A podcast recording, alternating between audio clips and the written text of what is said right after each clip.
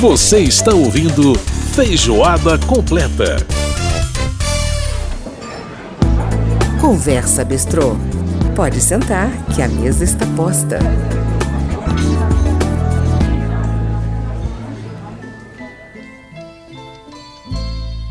The shadow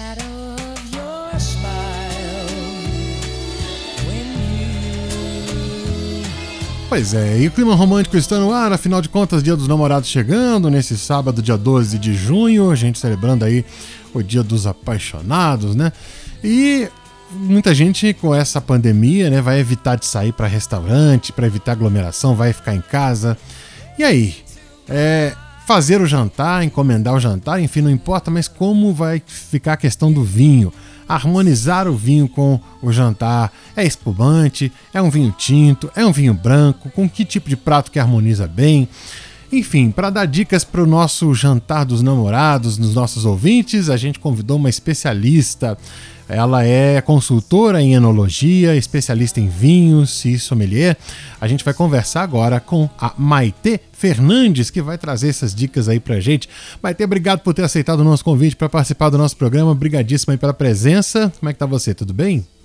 Oi, Edson, olá, olá para todo mundo que está ouvindo a gente aqui. É um prazer, é todo meu estar aqui com você. É uma honra conversar com você, falar sobre vinho, que é a minha paixão. Tudo ótimo por aqui. Pois é, paixão e agora estamos, estamos aí, né, praticamente no dia dos amores, né?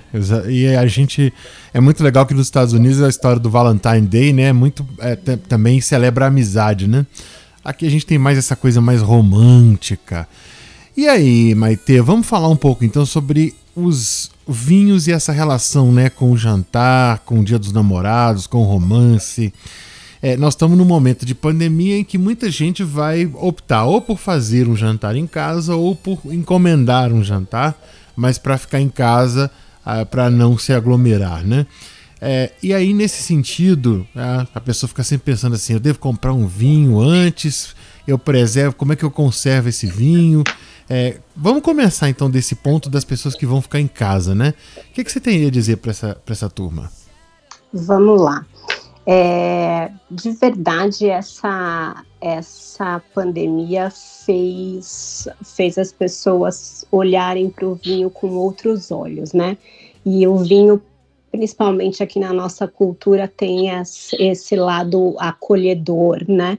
E, e, talvez por isso seja também a, a, a bebida dos apaixonados, enfim.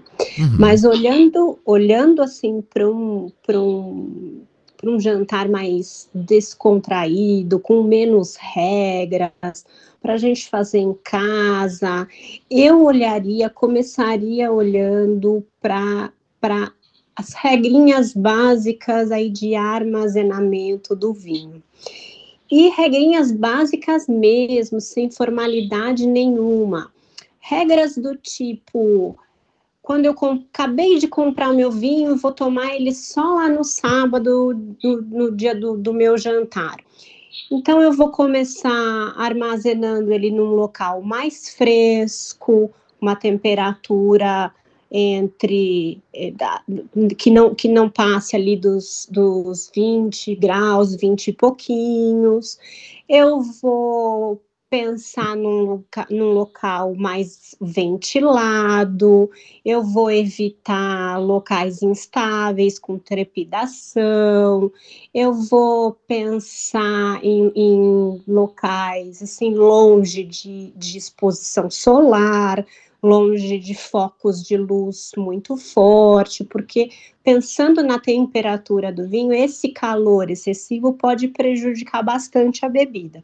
Uhum. Então, estou com o meu vinho em casa, não tenho adega, porque as, não, não, são todas as pessoas que têm adega climatizada em casa, não tenho adega, o que, que eu faço? Procuro seguir essas regrinhas. Um local mais, mais fresco, por exemplo, longe da cozinha, que a gente vai lá, liga o forno, a cozinha é um local geralmente mais quente, vamos pensar em outro lugar. Fora daquelas exposições de, de, de exposição de sol, de luz muito forte, por aí a gente já consegue manter o vinho numa, numa, numa, numa guarda, vamos dizer assim, mais correta. Essa acho que é a primeira dica. Segunda dica, meu vinho é de rolha, vou guardar ele deitado. Meu vinho é de screw cap, aquela tampinha de rosca, aí eu posso deixar ele de pé. Ah, legal, então, legal. Né? Regrinhas de, de, de, manutenção, assim, do vinho, vamos, vamos dizer assim. Uhum. Agora, é, mas tem o seguinte, o, o vinho, né, o, bran o branco e o tinto tem temperaturas para servir diferentes, né? É, e aí, sendo, sendo o branco e o tinto, é, de qualquer forma, como você não guardou no local refrigerado, guardou no local fresco, mas não necessariamente refrigerado, é, vale a pena, antes de servir, antes do jantar, colocar um pouquinho na geladeira para baixar um pouquinho essa temperatura? Super vale, super vale. A gente, o ideal mesmo do vinho é a gente prestar um pouco atenção nessa coisa da, de te, servir na temperatura correta, para a gente poder aproveitar o máximo do que aquele vinho pode oferecer para a gente, né?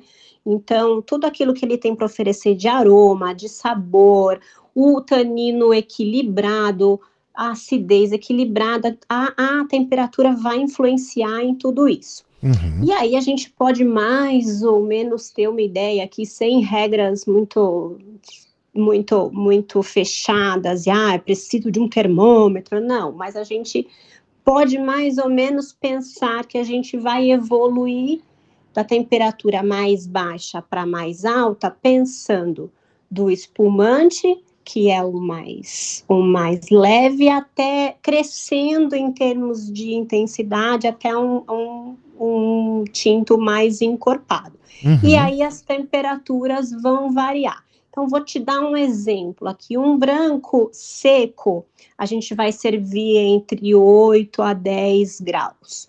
Um tinto leve, a gente vai subir 12 a 15.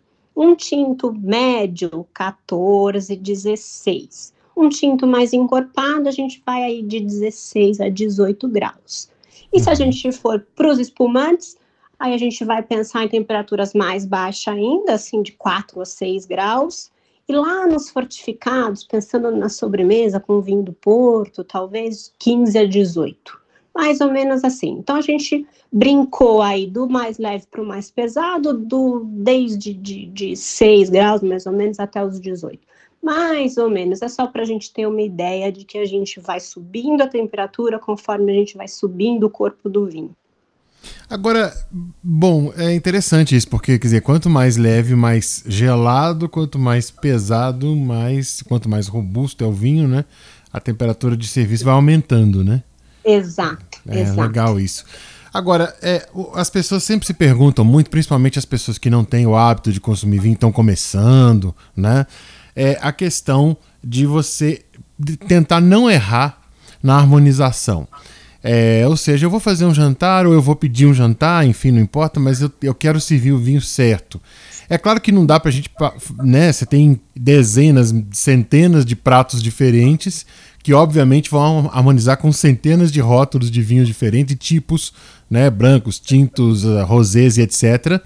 É, e não dá pra gente poder listar isso aqui tudo. Mas é, o que, que, a pessoa deve ter em mente, Maite, no básico, quando ela vai fazer a harmonização? O que, que é, uma, é o tipo de coisa que é meio coringa, não dá para errar? Olha só, Edson, a gente tem algumas, algumas é, é, regrinhas assim de ouro que a gente pode ter em mente. Mas a primeira coisa que eu gosto de, de dizer, que a harmonização, embora ela tenha um fundinho químico, ela também tem um, um que assim muito pessoal. Uhum. Porque, né? Porque eu digo isso? Talvez o que seja agradável ao meu paladar não é agradável ao seu e vice-versa, né?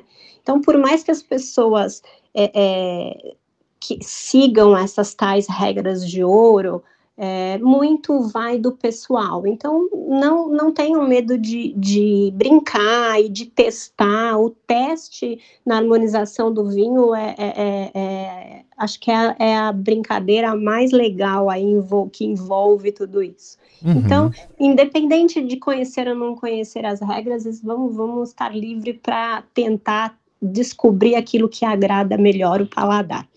Mas é, algumas regrinhas que a gente pode ter em mente. É, é, vamos harmonizar vinho e prato mais ou menos do mesmo corpo. Por que que eu digo isso? Porque vamos pensar num peixe branco super levinho com um Cabernet Sauvignon que vai super pesado. Um vai matar o outro. Então, vamos pensar em, em, em pratos é, é, e vinhos leves. É, pra, é, um peixe branco, uma salada verde, um chablis, um vinho verde, um sauvignon blanc. Uma comida mais condimentada, uma tailandesa, uma indiana, a gente sobe um pouquinho, pensa num Riesling, pensa num rosé. Uma comida, carne vermelha, que tem toda aquela questão da proteína envolvida, ela vai pedir um vinho mais encorpado, um Malbec, um Cabernet Sauvignon, um Mataná. Então, é, é, é, peso por peso com peso é uma ideia boa de se seguir. Outra ideia boa de se seguir é não tenha medo da acidez. A acidez no vinho, ela é uma coringa, assim, ela é super amiga, a acidez é super do bem, assim. Uhum. Prato mais salgado ou um prato mais gorduroso, um vinho mais ácido, segura muito bem também. É, tem uma regra muito, muito é, é, curiosa, mas que é bem legal de, de, se pensar também, que é o que cresce junto se consome junto. Ah. Então, é, vamos pensar que vinho italiano que nasceu com o molho vermelho, ele vai casar muito bem com a massa. É, vamos pensar que, que é, é, por exemplo, bisteca fiorentina e, e Chianti andam muito bem juntos também, né? Então, uhum. é, essa regra da terra é bem interessante de se seguir também, que não tem, não tem muito, não tem erro aí, né? Ou seja, você vai, você vai consumir, por exemplo, uma carne argentina maturada, você vai para o Malbec de repente, né? Super, super. É, é, se a gente pensar que a culinária se desenvolveu em volta daquilo que foi plantado naquele local, com certeza a gente vai acabar chegando em princípios ali do mesmo, do, do, até, até químicos, vamos dizer, do mesmo da mesma natureza ali, eles vão dificilmente não vão combinar. Né? Agora, é, mas ter espumante, ele chega, ele chega a ser, dá para definir como um coringa, ou seja, é, é, uma, é uma das bebidas mais fáceis de harmonizar, porque a, o espumante tem a questão da borbulha que a, a, reforça a acidez, e aí nisso a gente tem a questão né, da, das, dos pratos, você falou de pratos gordurosos e tal, ao mesmo tempo o espumante é feito em geral com uvas brancas, né? Então, assim, é, tem uma, tem uma regra sobre espumante ou, ou é mais coringa, assim? O espumante, ele é sim, ele é sim uma, uma, um, um coringa na, na harmonização. Ele, ele, até porque ele vai variar em níveis de açúcar também, então ele, a gente vai passa, vai do seco ao doce nos espumantes, Aham. ele tem uma versatilidade muito grande.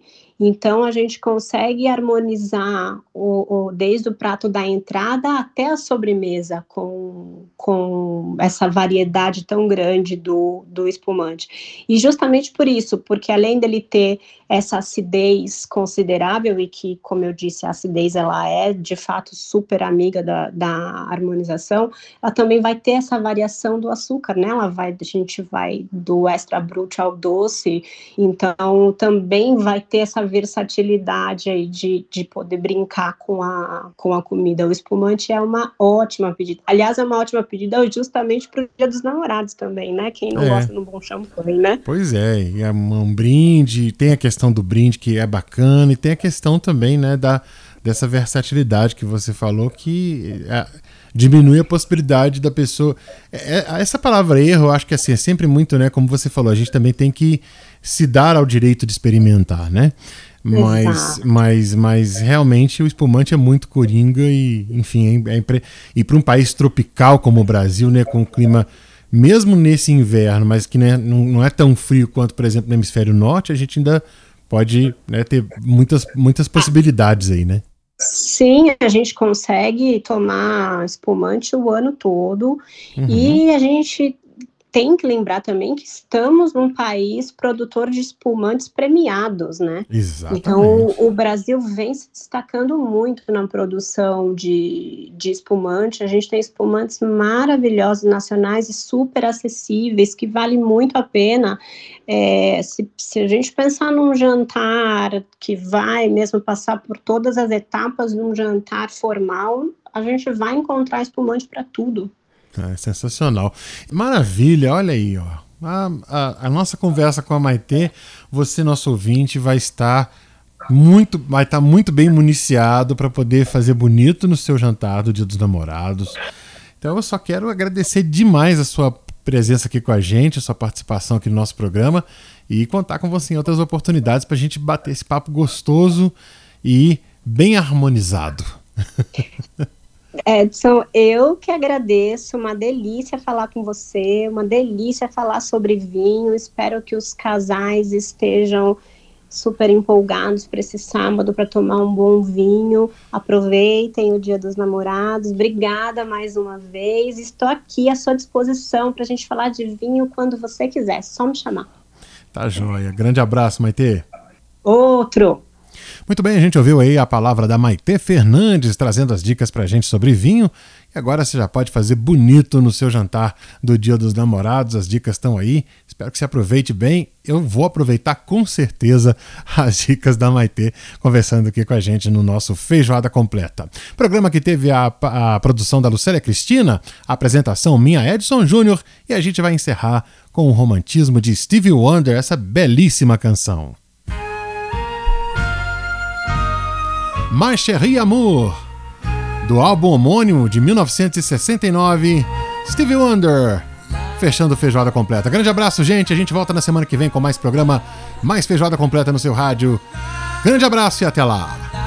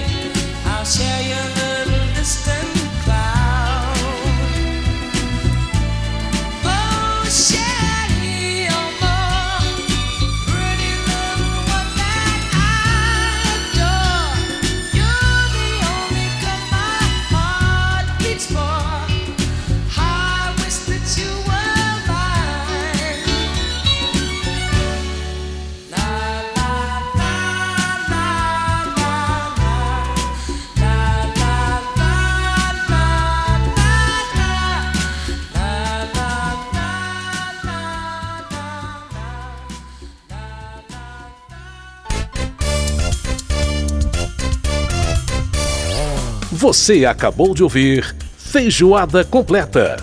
Música e informação com tempero especial para fechar os trabalhos da semana.